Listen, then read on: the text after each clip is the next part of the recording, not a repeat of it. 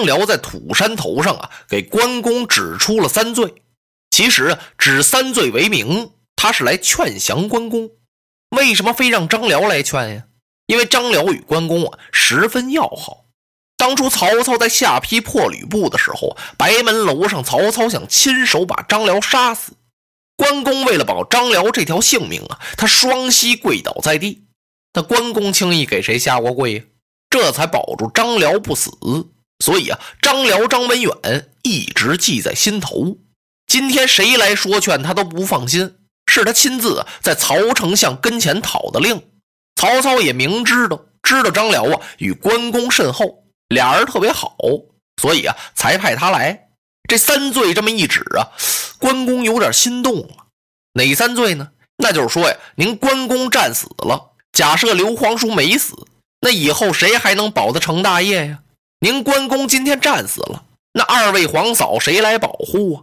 您是有负兄长之托，这是二罪。再说今天您凭匹夫之勇是硬打死拼，这个呀是个最没出息的办法。您成其不了大英雄。就凭您的这个学问和武艺啊，兼通经史，武艺超群，您还想要保皇叔匡扶汉室？今天就这么生打硬拼，那也太不应该了。这是三罪。关公听到这儿啊，是沉吟半晌，他也在想啊，自己呀，开始的时候打定主意，打定个什么主意啊？就是死战到底，打死为止。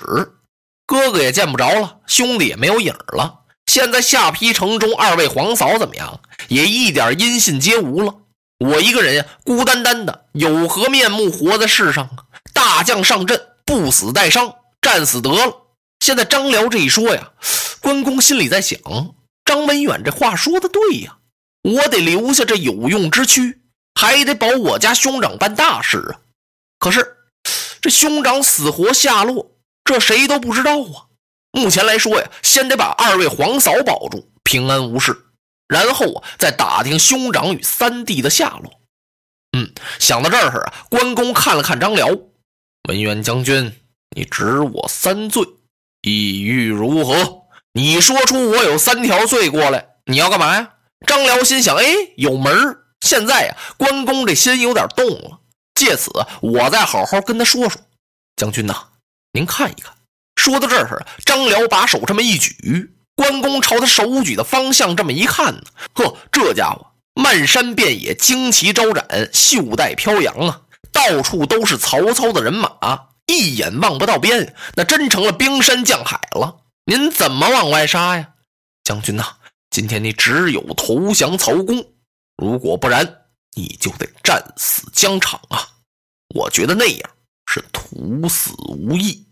如果您要活着的话，您再打听打听皇叔的下落，知道皇叔在什么地方，您去投奔皇叔，这才叫全其大义，您才称得起是当代一位顶天立地的英雄好汉。哦，关公听到这儿，把头低下了。他想了想，张辽这几句话说的好啊，目前呀也只好如此了。如果不降，那只有死。自己一死呢，那全完了。什么二位皇嫂啊，什么哥哥在哪儿，兄弟张飞的下落呀，那全谈不到了呀。可是这投降两个字啊，这字眼太难听了，关公听着别扭。张辽看出来了啊，关将军，我劝您归降曹公，可有三变，有三个便利条件。这第一，您可保住二嫂平安无事，此乃一变也。您不背桃园之好，没有背恩忘义。二变。留下您这有用之身，保皇叔匡扶汉室，此乃三变。将军何乐而不为？关羽啊，沉吟了半晌，他手捻着长须，看着张辽，想着心事啊。关公想啊，这怎么办呢？真的要是战死，确实是身负三罪而死。人家张辽说的是一点都不错，方才这三遍呀，说的也很好啊。那那我得怎么办呢？我降曹，这名字不好听啊！不降，不降啊！我下不了土山呢。一旦哥哥要是没死呢，我这二位嫂嫂完了，那我对得起我家兄长吗？降了，这字儿太难听了呀！怎么能有个权宜之计呢？关公灵机这么一动，有了！他一拢长髯，文远将军，张辽这么半天没说话呀，他坐在对面就瞅着关公，他在猜测关公心里的变化。我这几句话是不是打动他了呀？张辽一看呢，有门他赶忙啊，冲着关公一拱手啊，不知关将军有何话讲？好，文远将军，方才呀，你这三遍说动了我的心肠，我想托你回复曹丞相，关某有三事相约。你不是让我投降吗？我有仨条件，如果丞相应允了，关某是当即卸甲，我立刻呀盔摘了，甲卸了，不打了。张辽啊，高兴的几乎都要跳起来了。啊，关将军，但不知有哪三事？丞相待人宽宏海量，莫要说三件事，就是六件事、九件事，恐怕也不会不应。请将军您讲吧。关公一听，那好，我与皇叔曾立下誓言，共扶汉室。今日我是只降汉帝，不降曹操。第二。我二位皇嫂必须让曹操以皇叔俸禄赡养，那就说，皇叔开多少工资，他得给多少，少一分钱也不行。一应上下人等都不许到门，随随便便的那些闲杂人啊，谁也别去。第三，只要我知道皇叔下落，不管千里万里，我便辞曹而去，三者缺一，断。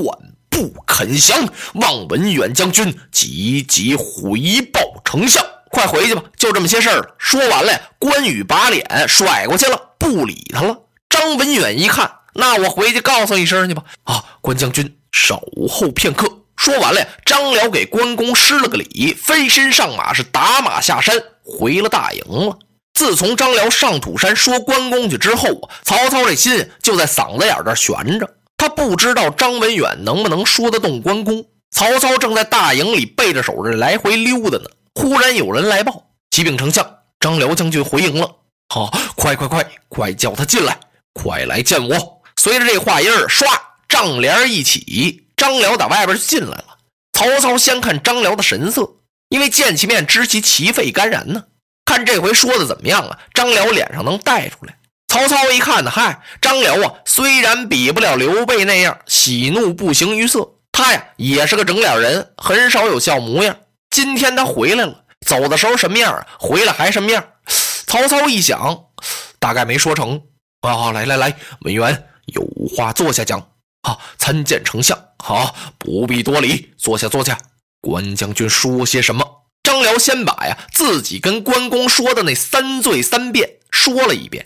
然后这才说呀，关公说投降可以，但是他有三个条件哦，快快讲来，哪三个条件？这第一啊，关羽说他只降汉帝，不降您曹丞相啊啊啊啊啊啊！这句话呀，把曹操给说乐了。怎么呢？降汉不降曹啊？